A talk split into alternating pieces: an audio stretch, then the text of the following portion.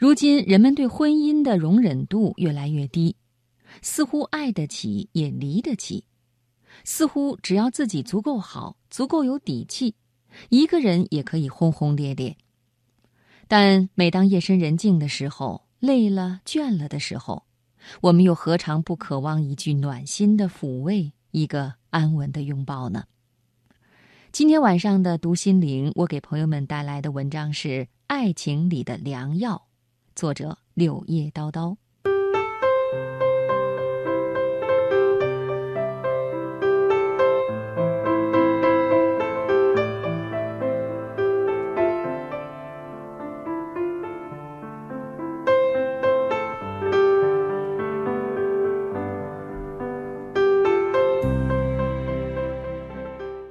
前段时间，一向对感情惜字如金的徐静蕾，突然发了一条微博，写道：“九年多以来，我时常有病，你永远有药。最好的爱情莫过于我有病，你有药。”黄立行就是徐静蕾的药，因为有男友的包容和爱，老徐才在这个油腻的圈子里活得愈发丰盈，愈发潇洒。好的男人就像一只温和的容器，包容承载另一半的种种小情绪、小毛病，成为他的良药，治愈他的伤痕。男人的包容度决定了感情的温度。曾经看过一期《朗读者》，讲述的是敦煌的女儿樊锦诗守护敦煌宝库的感人一生。但最令我动容的，不是樊锦诗事业上的成就。而是丈夫彭金章对这段婚姻无限的包容与呵护。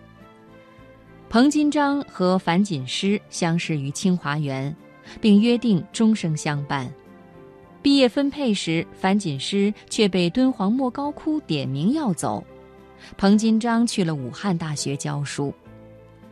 彭金章说：“三年后我在武汉等你。”三年之期到了，樊锦诗却说。我想继续留在敦煌，彭金章说：“好，只要是你，我愿意等。”没想到这一等就是十九年。为了全力支持妻子的事业，婚后彭金章先后把两个儿子接回武汉，一个大男人边工作边照顾孩子，各种心酸不言自明。一九八六年，敦煌研究院领导帮樊锦诗办理调动。让她回武汉大学与丈夫团聚。迟到多年的约定，眼看就能实现，然而，樊锦诗又犹豫了。她说：“我不能走，倘若敦煌毁了，那我便是历史的罪人。”她小心翼翼地向爱人倾诉心声，本以为彭金章会愤怒不解，没想到彭金章只说了一句话。看来我得过去跟你腻在敦煌了。年近五十的彭金章再一次妥协了，他毅然放弃在武汉的事业，奔赴敦煌。彼时他已是武汉大学商周考古的学科带头人，地位堪比妻子在敦煌考古界。然而，他却甘愿自废武功，事业归零，只为一人心。从青丝到暮雪，在他们携手走过的大半生，彭金章显然是付出更多的那个。对此，他却从没说过一句抱怨的话。他对妻子的理解和包容，总是化入无言的行动。这一生，我能给你最好的爱情，便是你爱事业，我爱你。你守护敦煌，我守护你。从此你是敦煌的女儿，我就是敦煌的女婿。爱从来不是占有，不是放弃，爱是欣赏，是宽容，是成全。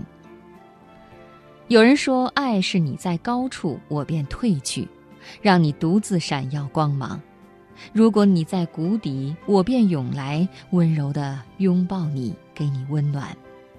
原来那个一直在感情里认怂的傻子。从来不是怕你，而是爱你，因为爱着，所以懂得；因为懂得，所以宽容。包容才是爱情里最温柔的慈悲，作家晚央说：“最完美的爱不是遇到最完美的人，而是允许对方以不完美的状态嵌入彼此生命里。爱情里只有一种完美主义，就是看透了彼此。一个懂得包容的男人，才是婚姻里最好的良药。”